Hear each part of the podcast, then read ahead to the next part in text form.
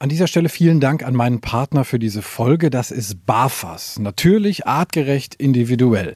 Die Fütterung mit BAF hat ja viele Vorteile. Ein besseres Immunsystem, weniger Zahnstein, glänzenderes Fell, geringerer Kotabsatz und der Hund riecht auch nicht mehr so viel.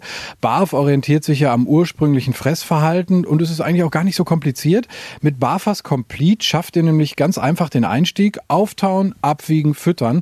Das ist so easy wie Futter aus der Dose, nur halt viel gesünder. Also mein Hund slash Liebbarf. Ich dachte am Anfang auch erst so, boah, das ist aber sehr schwierig, da den Überblick zu behalten. Aber das ging eigentlich super schnell. Morgens das Futter für abends rauslegen, abends das Futter für morgens und fertig. Bei Slash ist die Vorfreude auf sein Barfas-Menü riesig. Gut, man könnte auch sagen, der Sabberfaden ist länger als sonst. Steigt jetzt mit den Barfas Complete Menüs optimal ins Barfen ein, egal ob Junior, der erwachsene Hund oder auch Senior. Bei den Mixen von Barfas ist für jeden was dabei und mit dem Code Hundetalk 2023 bekommt ihr auf www.barfas.com 10% Rabatt auf Frostfutter. Also nochmal der Code Hundetalk 2023 auf www.barfas.com. Die Infos und den Link findet ihr aber auch nochmal in den Show Notes. Danke nochmal an Barfas.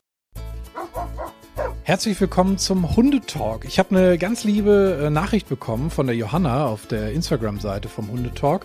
Die hat äh, geschrieben, ich habe schon viele Anregungen, Tipps und Ideen für mich und meine Hündin bekommen. Das freut mich natürlich sehr. Und dann hat sie die Frage, könntet ihr mal eine Folge zum Thema unsicheren Hunden Sicherheit vermitteln machen. Das ist ja gerade bei Hunden aus dem Tierschutz, die wenig kennen und oder schlechte Erfahrungen gemacht haben, ein riesiges Thema. Definitiv, Johanna. Und ich habe das äh, direkt einfach mal umgesetzt. Wir machen das heute mit der Janine Rau vom Hundezentrum Rau in Menden. Hallo. Hallo Tim, hi. Und zwar haben wir festgestellt, als wir uns vorher über das Thema unterhalten haben, dass es äh, sehr weit gefächert ist. Dass es nicht nur irgendwie so dieses Thema, ah, das ist ein unsicherer Hund, da machen wir jetzt Plan A mit und dann läuft er wieder, sondern das geht in ganz, ganz viele verschiedene Richtungen, verschiedene Ebenen auch, zum Beispiel ähm, auch in, in ängstliche Hunde, in Aggression. Also das spielt da alles so ein bisschen mit rein. Also wir versuchen das mal heute in dieser Folge so ein bisschen auch zu fassen. Ne? Ja, im Grunde ist Unsicherheit ja eher so ein Oberbegriff. Ne? Also was aus dieser Unsicherheit schlussendlich für ein Verhalten entsteht, das ähm, ist natürlich dann auch ganz individuell und äh, vom Hund abhängig. Es wäre also erstmal grundsätzlich die Frage zu klären, was ist Unsicherheit überhaupt? Ja, und um das direkt auch irgendwie zu beantworten, Unsicherheit ist im Grunde immer dann gegeben, wenn kein Plan da ist. Also sprich, ich bin mit meiner besten Freundin wandern, wir gehen per Wanderkarte los und auf einmal ist der Weg, der eingezeichnet ist, nicht da. Zack, unsicher. So, und dann kommt automatisch eine Stressreaktion. Also sprich, es gibt jetzt irgendwie drei Möglichkeiten. Entweder wir heulen, wir buddeln uns da ein, wir rufen jemanden an. Nein, also sprich, ähm, im Großen und Ganzen gibt's halt dann drei Möglichkeiten, also der Stressreaktion, Angst, Flucht oder Todstellen. Und ähm, das ist aber alles nicht so wirklich zielführend, weil, naja, irgendeine Entscheidung müssen wir treffen und äh, in den seltensten Fällen äh, ist es so sinnvoll, wenn man sich da irgendwie hinlegt und totstellt. Ja, das heißt also, das Erste, was passieren muss, es muss eine Entscheidung getroffen werden. Und wenn der Mensch das nicht tut, dann tut es der Hund. Und der Hund hat natürlich, ich sage jetzt mal, ein relativ äh, begrenztes Spektrum an Entscheidungsmöglichkeiten, wenn er gerade irgendwie mit Frauchen in der Kölner Innenstadt an der Leine äh, durch die Fußgängerzone soll. Ne? Und da muss ich natürlich als Mensch oder als Hundehalter dem Hund Sicherheit vermitteln. Und das ist ja immer das, was in jedem schlauen Hundebuch steht. Ja, du musst deinem Hund Sicherheit vermitteln. Und alle sagen, ach so, ja Mensch, wenn ich das gewusst hätte, dann mache ich das doch glatt. Ja, aber wie? Das ist die gute Frage, der wir uns heute auch ein bisschen widmen wollen. Was bei mir da sofort aufploppt, so beim Thema Sicherheit vermitteln, ist erstmal so ein, so ein Grundvertrauen, was äh, zwischen beiden Parteien, so will ich es mal nennen, da ist. Es gilt ja für Menschen gleichermaßen wie auch für Mensch und Hund in der Kombination. Also sprich, wie, wie schaffe ich denn so ein Vertrauensverhältnis? Was sind denn so vertrauensbildende Maßnahmen? Gute Frage. Jetzt muss man natürlich auch wieder so den Einzelfall betrachten. Was habe ich für eine Reaktion der Unsicherheit? Habe ich jetzt zum Beispiel einen aufgeregten Hund, der aggressiv reagiert, zum Beispiel bei einer Hundebegegnung? Oder habe ich einen ähm, schüchternen, ängstlichen Hund, der beim Anblick eines Spaziergängers äh, sich irgendwie in den Straßengraben drückt und äh, versucht nicht gesehen zu werden. Also ich sage jetzt mal, nehmen wir mal an, ich, ich kriege jetzt so einen Hund. So, ich habe jetzt so ein, die Ausgangsfrage bezog sich ja auch auf, aus Tier, auf Tierschutzhunde insbesondere. So, jetzt kriege ich da so einen, so einen Tierschutzhund, der ist jetzt äh, fünf Monate alt, der kommt jetzt gerade frisch vom Transporter, nachts auf dem Parkplatz, ich nehme den jetzt entgegen und nehme den mit nach Hause. So, jetzt denken wir natürlich in unserem menschlichen Denkweisen, ach, jetzt ist ja alles gut, jetzt ist er ja raus aus dem schlimmen Tierheim und ist ja jetzt in Sicherheit und wird jetzt glücklich und zufrieden und dankbar sein und überhaupt. Nein, so leicht ist das leider nicht, weil der Hund kommt erstmal erst raus aus seiner um gewohnten Umgebung. Alles das, was er kannte, ist jetzt nicht mehr da. Er ist mit fremden Menschen in einer fremden Umgebung, in einer fremden Kultur, je nachdem, wo er herkommt, sogar anderes Klima ähm, und muss jetzt damit irgendwie zurechtkommen. Und dann ist natürlich auch sehr abhängig davon, was hat er schon für eine Lebenserfahrung. So, und auch was, was für Erfahrungen. Das erste, was ich jetzt quasi machen würde, ist, ich würde mich auf ruhigem Terrain erstmal mit ihm bewegen und ihn erstmal kennenlernen. So, das heißt, ich würde ihn jetzt nicht gleich irgendwie äh, auf die nächste Geburtstagsfeier mitnehmen. Ich würde jetzt auch nicht gleich mit dem in die Innenstadt gehen, sondern ich würde erstmal gucken, okay, zu Hause, im Garten und so weiter, wie bewegt er sich da. Aber, und jetzt kommt das Entscheidende, ich muss ihm aber auch von vornherein einen Rahmen mitgeben. Stellen wir uns vor, Azubi fängt neu in einer Firma an da sagt ja kein Chef, ach übrigens, du bist ja jetzt neu hier. Ich weiß, du bist noch unsicher. Du kannst jetzt erstmal machen, was du willst. Und wenn du dann ein halbes Jahr hier bist, dann musst du aber pünktlich um 7 Uhr hier auf der Matte stehen. ist ja Quatsch. So, das heißt, es wird ja von vornherein ein Rahmen festgelegt. Das heißt, es wird von vornherein zum Beispiel, weiß ich, je nach, jeder macht ja seine eigene Hausordnung. Wenn derjenige oder wenn die Menschen jetzt wollen, der darf nicht auf die Couch oder soll in den und den Raum nicht rein oder soll beim Füttern warten oder er soll nicht an der Leine ziehen, dann sollte da von, von Anfang an drauf bestanden werden und nicht erstmal völlige Anarchie und dann gucken wir hinterher, wie wir alles wieder eingrenzen. Sprich, Vertrauensbildung heißt eben auch erstmal Vorgaben machen, einen Rahmen geben, der Sicherheit schafft. Ich vertraue ja auch keinem Reiseführer irgendwie in einer Großstadt, wenn der noch nicht mal weiß, wie rum er die Karte halten soll und panisch hin und her guckt, dann würde ich sagen, ich weiß nicht, ob ich dem jetzt hinterherlaufen möchte. Das heißt, ich muss erstmal schauen, dass ich mich möglichst als Mensch erstmal auf in einem Rahmen bewege, in dem ich auch sicher bin. Damit ich das meinem Hund erstmal vermitteln kann, damit er mir überhaupt erstmal zuhört. So. Jetzt habe ich erstmal einen langen Monolog gehalten. Ich höre dir zu, alles gut, erzähl ruhig weiter. Ja, es ist halt, wie gesagt, das ist halt ein so komplexes Thema, das muss man so ein bisschen aufpassen, dass man nicht in zu viele Richtungen gleichzeitig mhm. abschweift und wir uns vielleicht erstmal auch so ein bisschen auf ein Beispiel konzentrieren. Wie gesagt, nehmen wir jetzt den Auslandshund.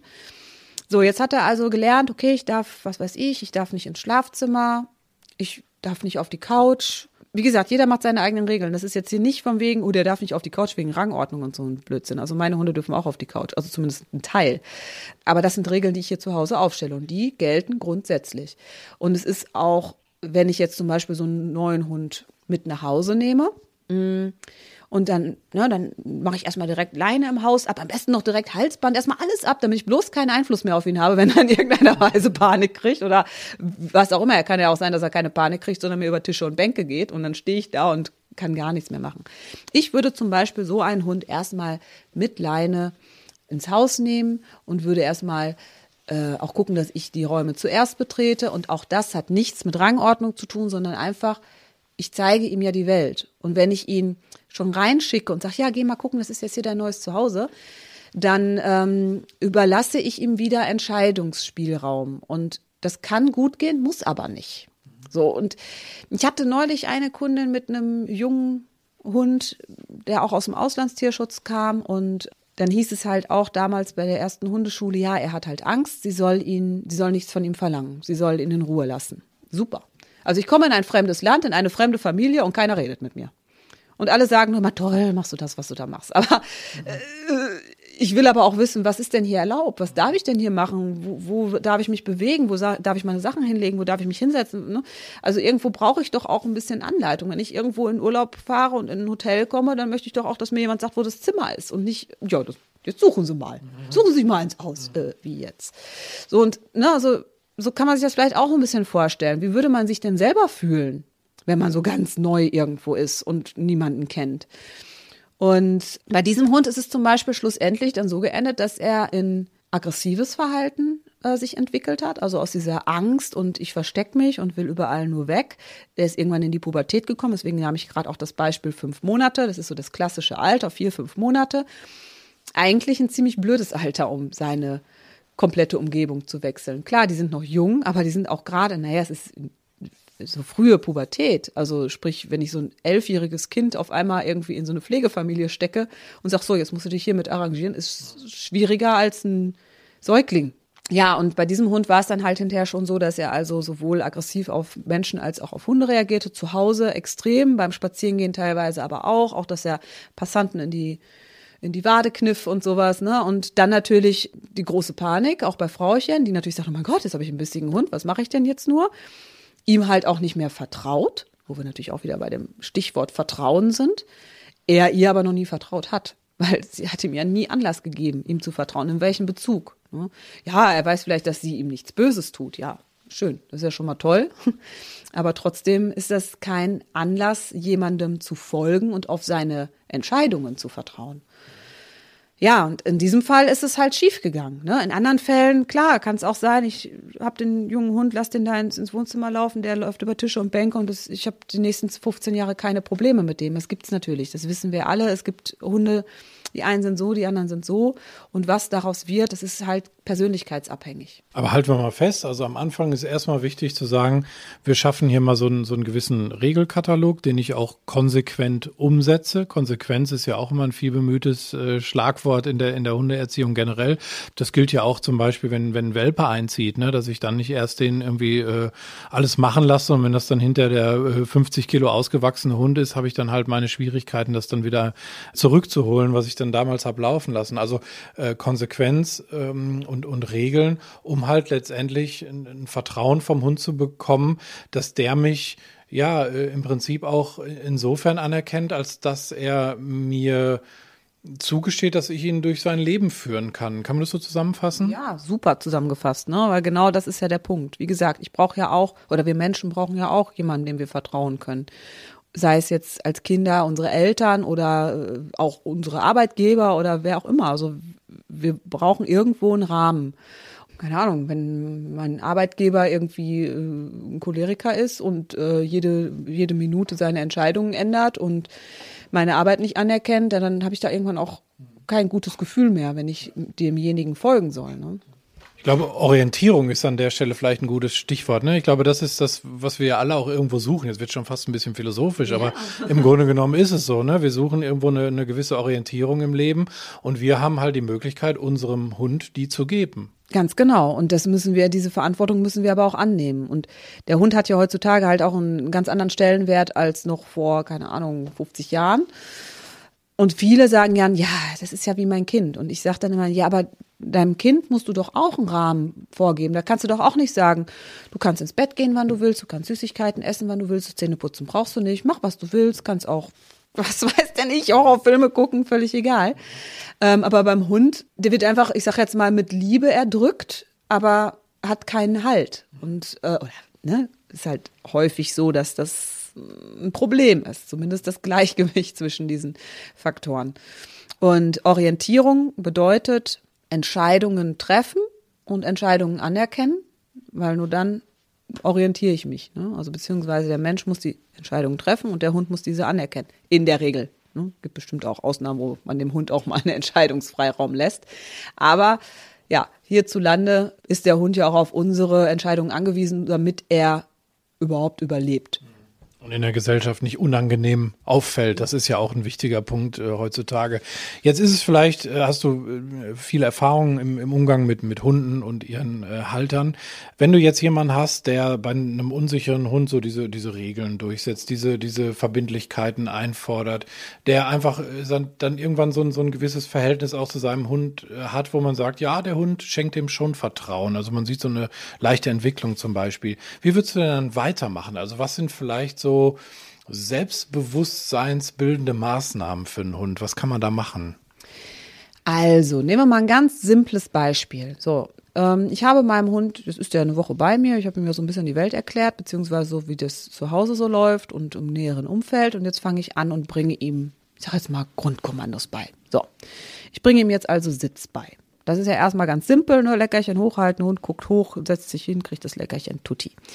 Aber jetzt kommen wir, du hattest gerade das Wort Verbindlichkeit genannt. Und ähm, da ist eigentlich der entscheidende Faktor. Also das, was ich gerade beschrieben habe, war jetzt erstmal eine Dressur. So, er hat also gelernt, äh, ne, wenn ich das und das mache, dann kriege ich ein Leckerchen. Die Verbindlichkeit bedeutet aber, ähm, dass dieser Auftrag auch einzuhalten ist. Und dass es jetzt hier nicht um, ja, um das Leckerchen geht, sondern um eine Entscheidung. So, das heißt also, der Hund hat grundsätzlich verstanden, dass es sitzt und jetzt lernt er, ah, okay, ich muss das auch machen. Ich muss das machen, auch wenn ich es nicht will. Weil erst dann wir kommen ja, wenn der Hund unsicher wird, in der Regel immer an dem Punkt, wo er etwas nicht will, wo er die Entscheidung vielleicht auch nicht mal ohne weiteres anerkennen will, weil er das ja gar nicht weiß. Er kann ja gar nicht wissen, ob er das will, wenn er es nicht versucht. So, und ich würde halt mit dem Hund erstmal üben, dass er beispielsweise sitzt, dass er sich hinsetzt und auch sitzen bleibt, obwohl er vielleicht gerade was Besseres vorhat, wie zum Beispiel einem Ball hinterherlaufen oder einem Leckerchen nachlaufen. Oder einfach, weil er sich lieber hinlegen möchte. Auch das, ne? Verbindlichkeit heißt, nein, machst das, was ich dir gesagt habe.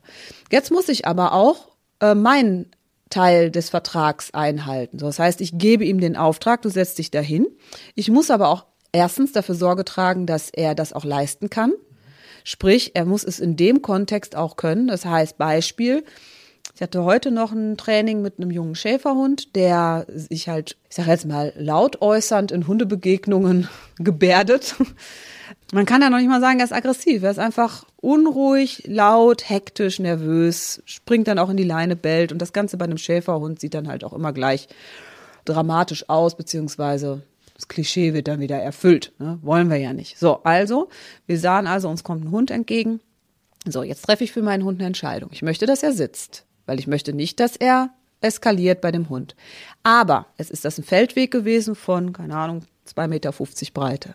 Ich sag so, wir haben jetzt noch ein bisschen Platz, wir sehen weit genug, also wir gehen jetzt mal hier rechts aufs Feld. Ne, weichen also ein bisschen auf, aus, nehmen also mehr Distanz auf, damit mein Hund das auch leisten kann. Weil ich sage, hey mein Freund, du weißt, was Sitz ist und auf 10 Meter Entfernung kriegst du das hin. Das heißt, ich verlange es von ihm. Auch wenn er sagt, nein, ich kann das auf 10 Meter Entfernung noch nicht, ich brauche 20. Nein, du schaffst das auf 10. So, und das kriegen wir jetzt hin. So, das heißt, der Mensch hat erstmal einen, Mensch braucht ja auch Sicherheit, ne?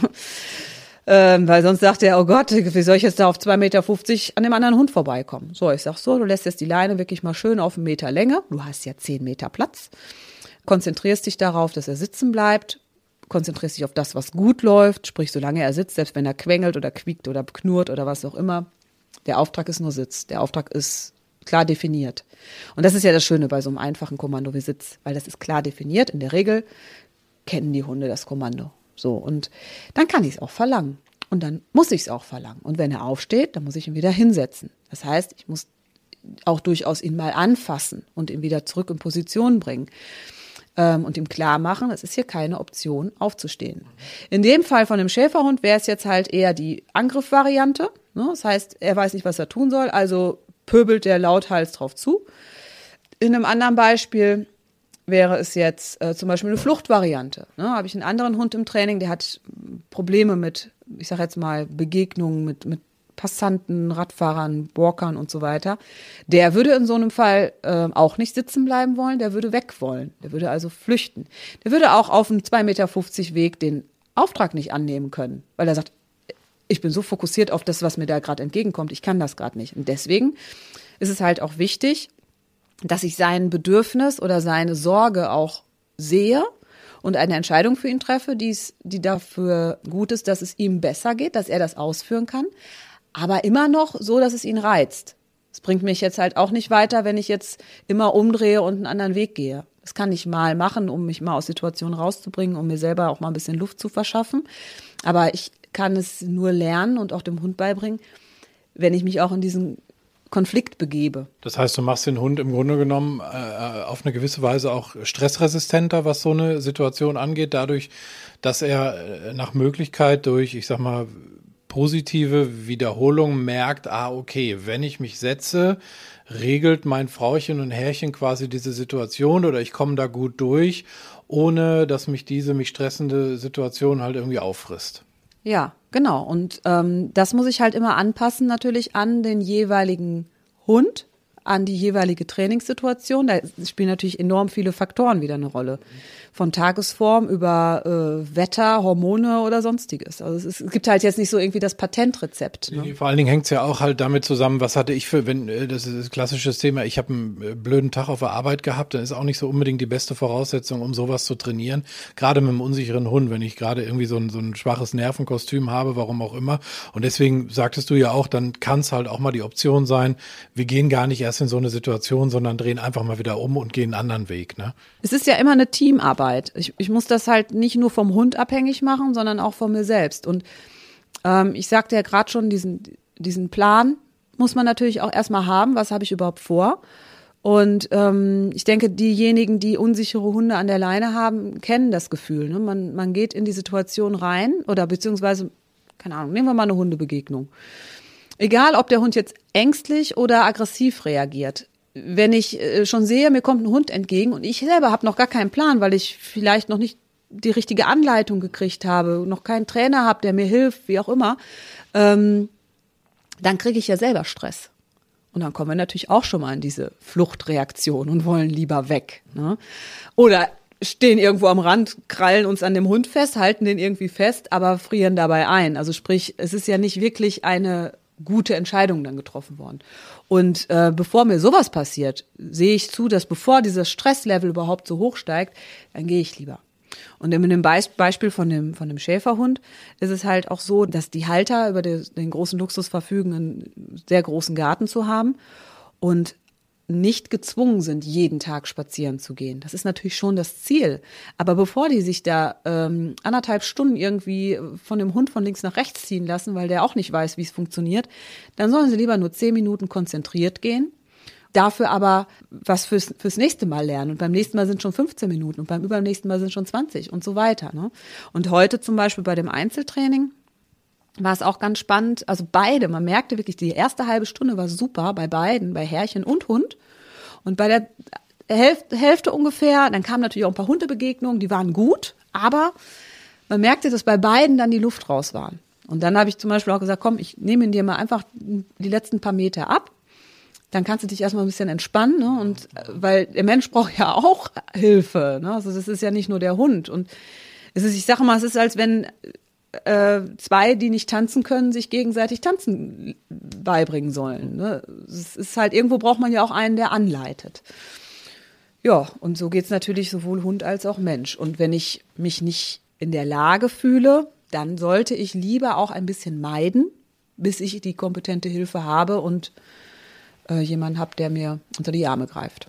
Das heißt, du als Tanzlehrerin, um bei, bei deinem letzten Bild zu bleiben. Aber das ist ja tatsächlich, das ist, das ist äh, gar nicht so abwegig. Du bist im Prinzip die Tanzlehrerin und dann gibt's bei dem Paar einen, der führt oder eine, ja, und der andere, der im Prinzip das mitmacht. Und hinterher, wenn das, wenn das wirklich harmonisch ist, dann ergibt das auch ein tolles Bild. Und das ist äh, wirklich eigentlich äh, ja ein ziemlich gutes Bild, ne? Ja, und jetzt stellen wir uns natürlich vor, der ähm, Tanzlehrer bringt ja dem Tanzpaar das Tanzen auch nicht gleich bei RTL äh, Let's Dance bei. Also ja, da schon. Das ist vielleicht ist doch ein blödes Beispiel, aber ne, also ich würde ja erstmal in eine Tanzschule gehen, wo ich wo nur Anfänger sind, wo ich noch kein Publikum habe, wo ich nicht irgendwie auf dem Präsentierteller bin, sondern in einem Rahmen, wo ich mich auch wohlfühle ähm, weil es wird schon schwer genug, ne? Weil ich habe zum Beispiel auch zwei linke Füße, es wird bei mir ganz fürchterlich in die Hose gehen.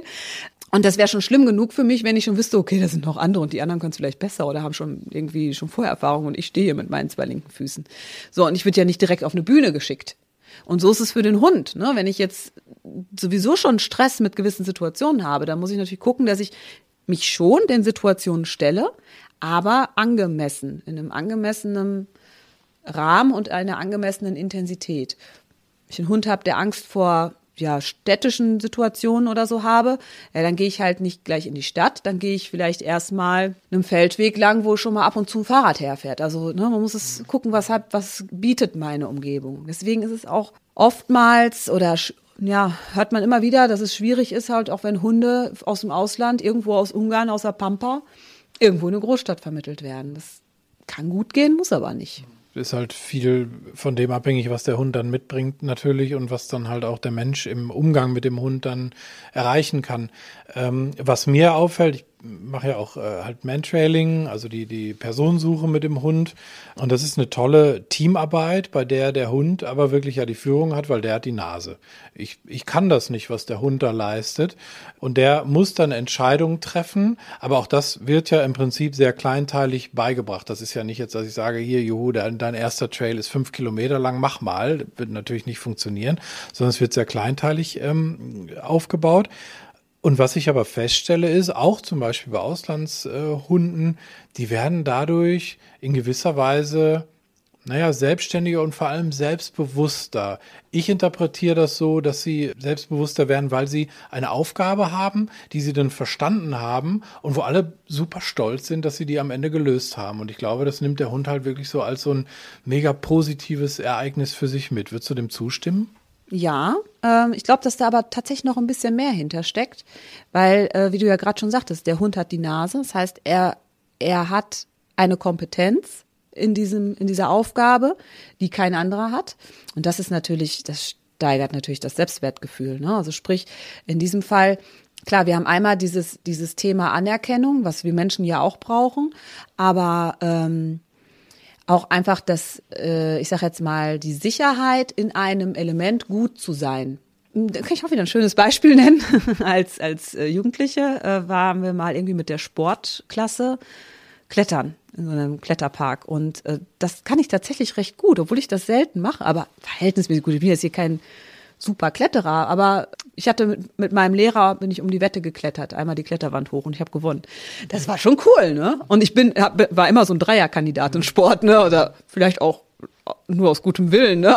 Also von daher, aber in dem Moment fühlt man sich natürlich einfach beflügelt, weil man etwas kann, was andere nicht können oder zumindest nicht in dem Maß und kriegt dann natürlich noch dieses Feedback von außen und klar, das stärkt ungemein das Selbstwertgefühl ähm, und das brauchen Hunde natürlich auch. Ne? Und dann kommt natürlich diese, diese Übung dazu. Das heißt, der Hund wird mit einer Aufgabe konfrontiert, die er gut kann und fängt dann natürlich auch an, so diese Dinge, die ihm Angst machen, in dem Moment sogar so ein bisschen auszublenden. Und dadurch kommt natürlich, also der nimmt sie ja trotzdem wahr. Also der nimmt ja, also der weiß ja trotzdem, da ist ein Auto hergefahren, da ist ein Spaziergänger, da ist ein fremder Hund.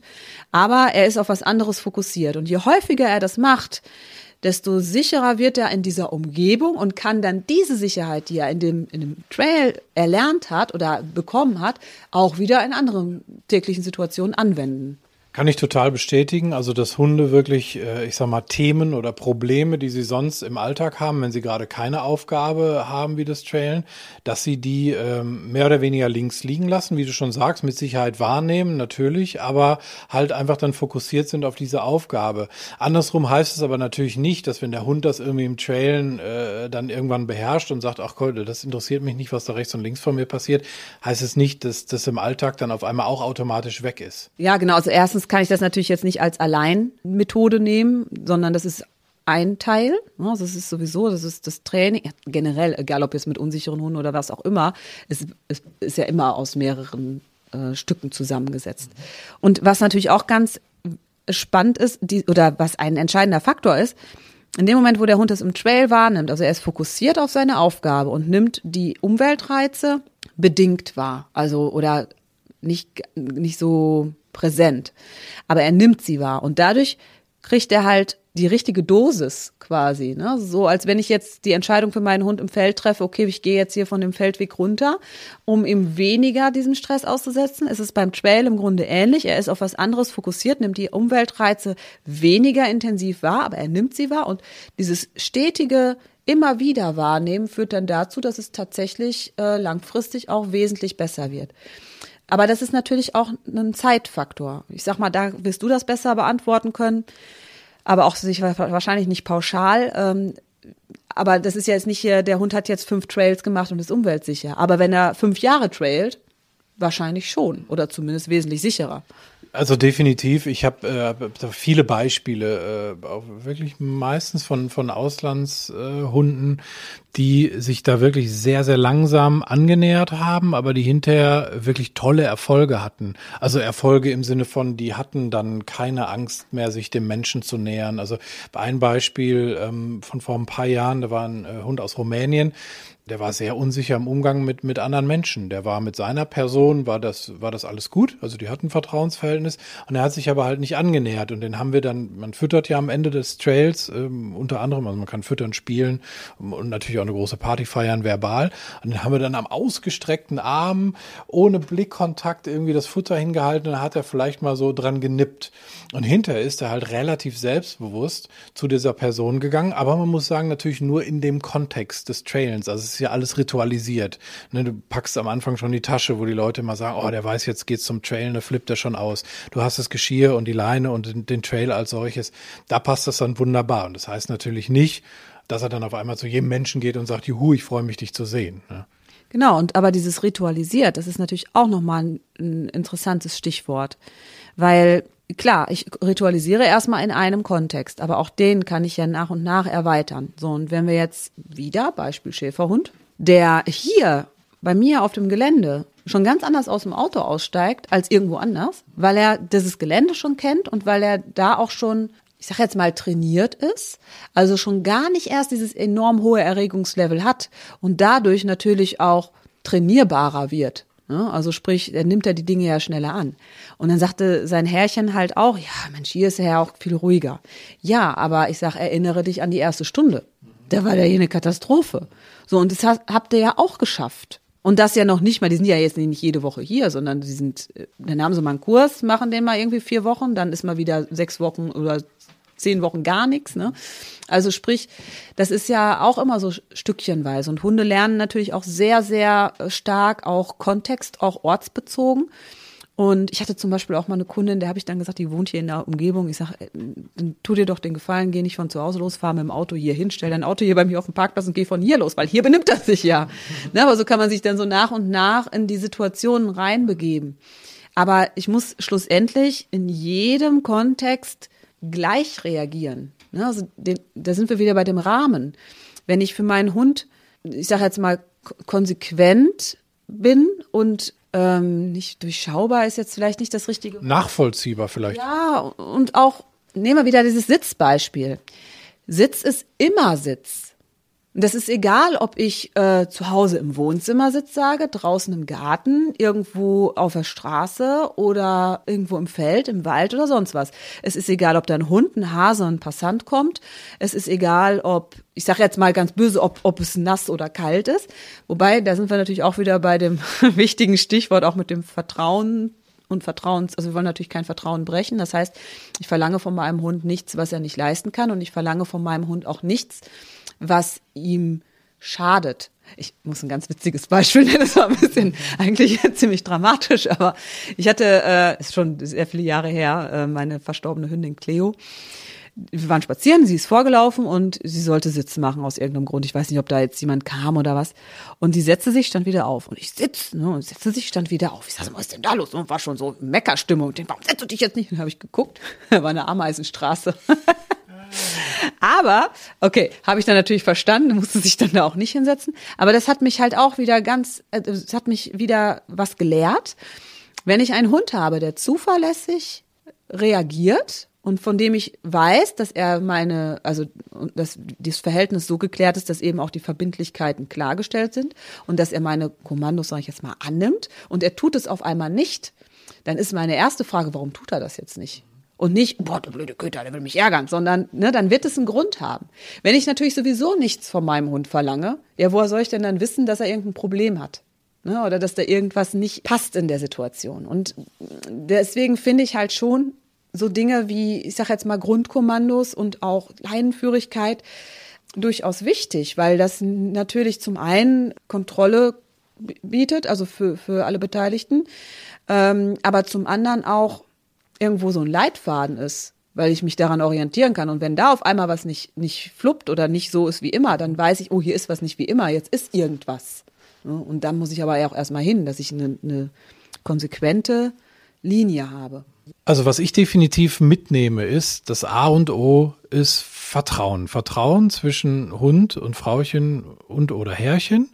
Und das erreiche ich durch Verbindlichkeiten, durch eine klare Sprache, durch klare Struktur, eine klare Kommunikation, die der Hund halt auch einfach versteht und wo er weiß, das, was hier passiert, da kann ich gut mitleben.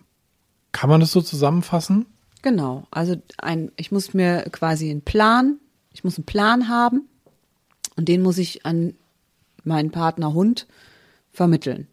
Dafür muss ich im Vorfeld ähm, gewisse Kommunikationsmöglichkeiten, Mittel, ich sage jetzt mal, trainiert haben, damit dieser Plan beim Hund auch entsprechend ankommt. Ne? Das ist, ich muss ja, Männer kennen das, ne? Frauen denken oft und erwarten, dass Männer es dann verstehen. so geht's Hunden mit Menschen halt auch oft. Ne? Menschen denken, aber der, der muss das doch jetzt wissen, was ich meine. Nein, weiß er nicht. Ich muss es mit ihm kommunizieren und dafür brauche ich erstmal eine Basis. Ja, vor allen Dingen muss ich als Mensch erstmal verstehen, worauf will ich hinaus, um es dann quasi dem Hund auch in seiner Sprache zu übersetzen. Weil ich glaube, man, man setzt manchmal ganz viel voraus einfach beim Hund, was der überhaupt nicht verstehen kann. Ja, ganz definitiv. Und gerade so dieses, worauf will ich hinaus, das ist ganz, ganz wichtig, weil ganz häufig kommen Leute zu mir und sagen, ja, der hat so eine Angst. Ich möchte auch nur, dass er nicht mehr so eine Angst hat. Ja, okay, aber was soll er denn haben? Ja, wie jetzt? Wie, was soll er haben? Er soll keine Angst haben. Ja, aber das ist ja das, was er nicht haben soll. Was soll er denn haben? Wie soll er sich denn in der, der Situation verhalten?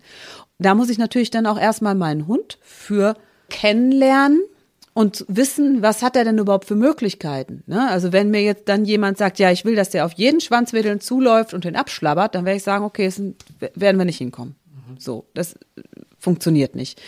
Aber wenn man sagt, ähm, ja, mir wäre ja schon damit geholfen, wenn er bei Fuß bleibt und wir gehen daran vorbei, Gut, da können wir ja dran arbeiten. Sonst könnten wir noch Details ausarbeiten, aber das ist ja schon mal ein Plan. Und vor allen Dingen eine realistische Zielsetzung. Das ist ja auch ganz wichtig, äh, sich nicht selbst zu überfordern und vor allem auch den Hund nicht zu überfordern.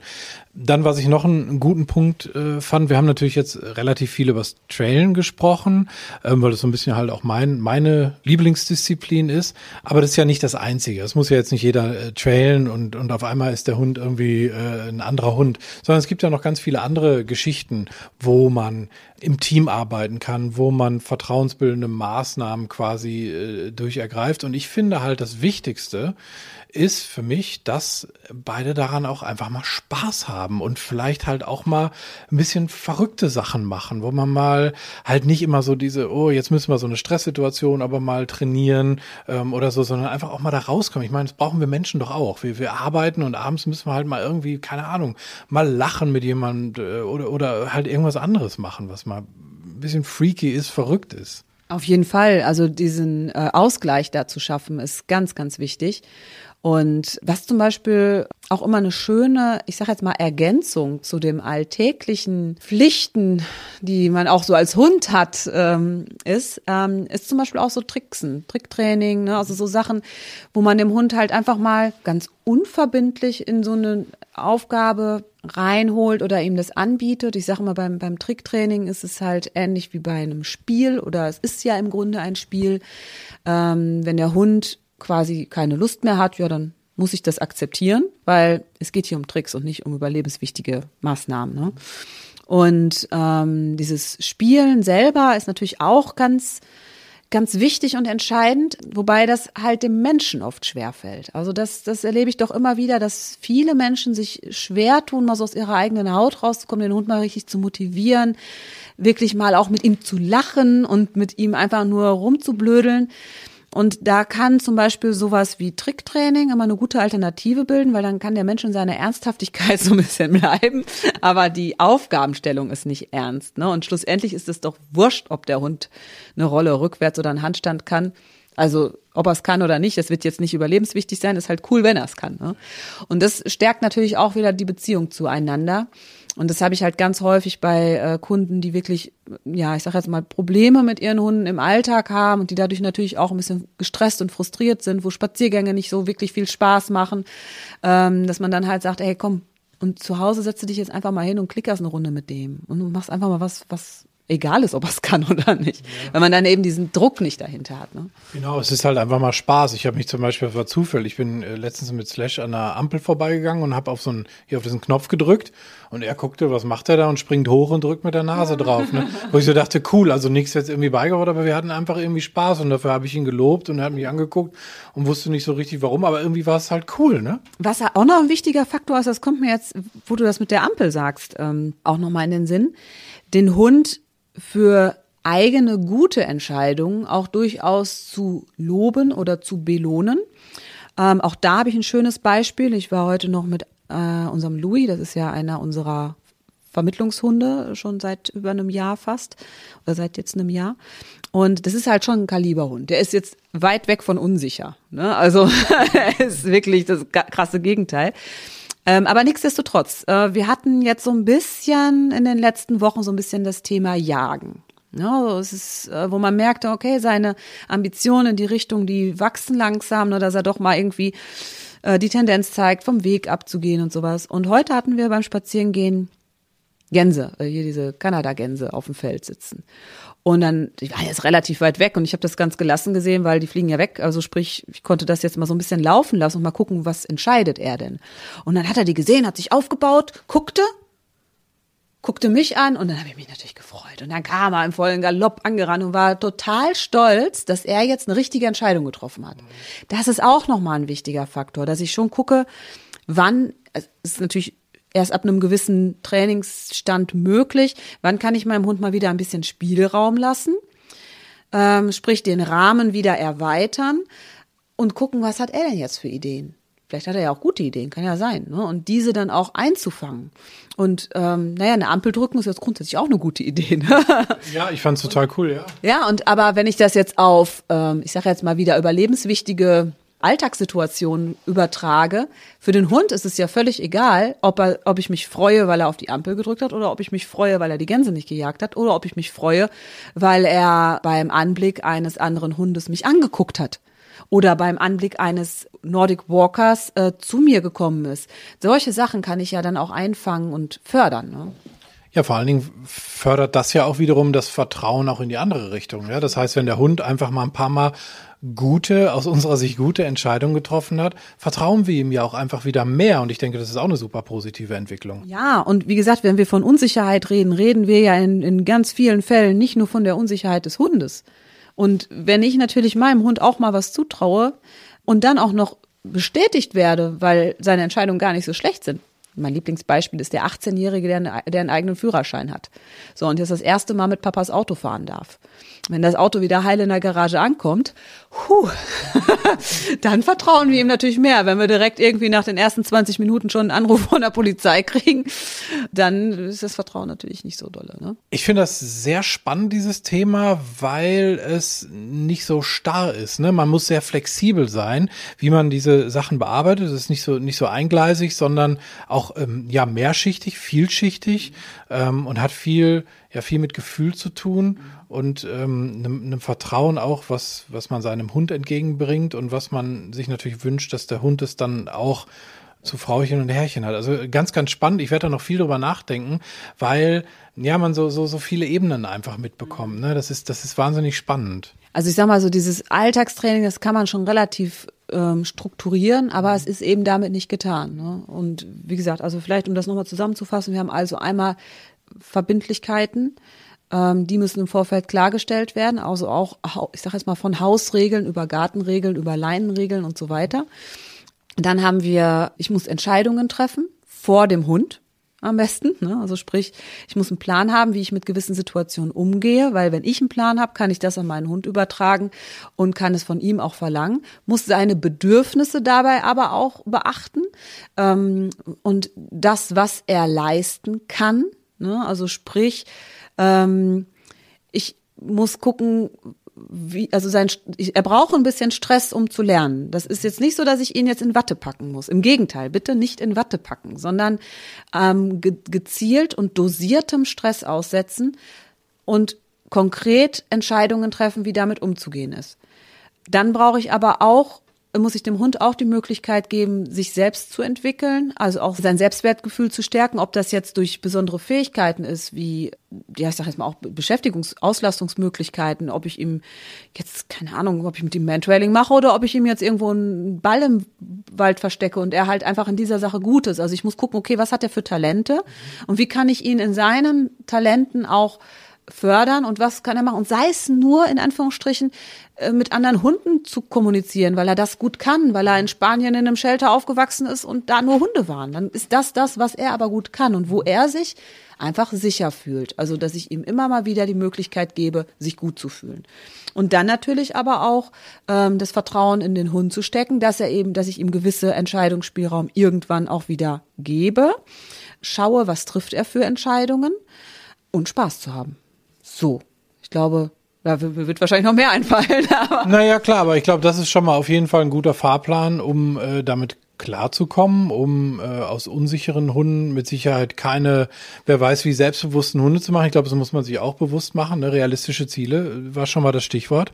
Aber man kann auf jeden Fall, glaube ich, ein sehr, sehr gutes Verhältnis zum, zum Hund herstellen. Und vor allen Dingen, was ich immer schön finde, wenn man Fortschritte sieht, dann, äh, dann ja, das ist einfach eine große Freude dann. Ne? Auf jeden Fall. Wobei ich noch einmal kurz einhaken muss. Ähm, du sagtest gerade unsichere Hunde. Mit damit tue ich mich halt auch ein bisschen schwer, weil kein Hund ist pauschal unsicher. Es ist immer bezogen auf einen gewissen Kontext. Ne? Wer mich kennt, wird jetzt auch nicht sagen, oh, die ist aber unsicher. Aber setz mich mal irgendwo in der Großstadt aus dann sitze ich da wie so ein Häufchen Elend, ne? Weil hier auf meinem Hof hier fühle ich mich super sicher und in meinem Wald ja. und in dem Umfeld, was mich umgibt. Aber wenn ich irgendwo bin, wo ich mich nicht auskenne, bin ich auch unsicher. Und das muss man halt auch immer bedenken. Deswegen sagte ich ja gerade, ne, wenn ich einen Auslandshund habe und der fühlt sich mit Hunden wohl, gebt ihm die Möglichkeit, dass er sich mit Hunden austauscht, weil da fühlt er sich sicher. Weil sonst ist er immer nur in diesem Unsicherheitsmodus und das, das ist natürlich auf Dauer schädlich und dann haben wir irgendwann einen Knacks. Ne? Dankeschön, dass du dich darauf eingelassen hast, auf dieses Thema. Ähm, ich glaube, wir haben das ähm, recht umfangreich behandelt ähm, und so, dass sich jeder so seine Gedanken dazu machen kann, wie er, wie er vielleicht bei seinem eigenen Hund die eine oder andere Unsicherheit angehen kann und da noch so ein bisschen ja was rausholen kann. Ich glaube, das das ist schon wäre schon wie gesagt so ein kleiner Erfolg. Ich freue mich da immer drüber. Ja und vor allen Dingen bitte geht es wirklich an, weil das ist ja auch total anstrengend, unsicher zu sein. Ne? Also wenn man da irgendwo einen Plan hat, man fühlt sich dann ja auch besser, also sowohl der Mensch als auch der Hund. Und es lohnt sich auf jeden Fall. Super Schlusswort. Danke dir. Sehr gerne. Ich freue mich aufs nächste Mal.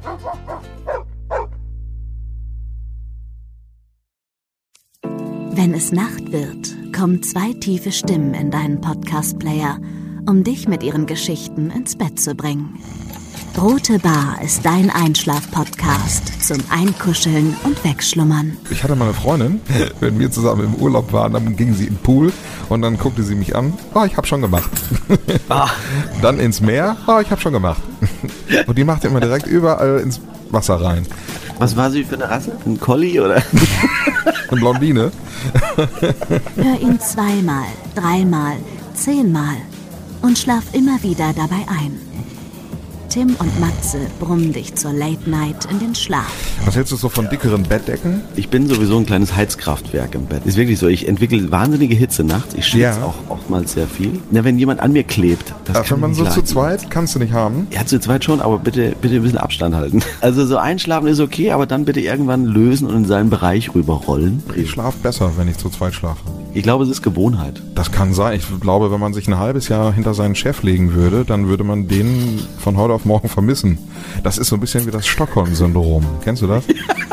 Wenn der Entführer ja, von einem lässt, dann vermisst man den. Schöne Träume mit Rote Bar Podcast, dem entspanntesten Podcast in Deutschland.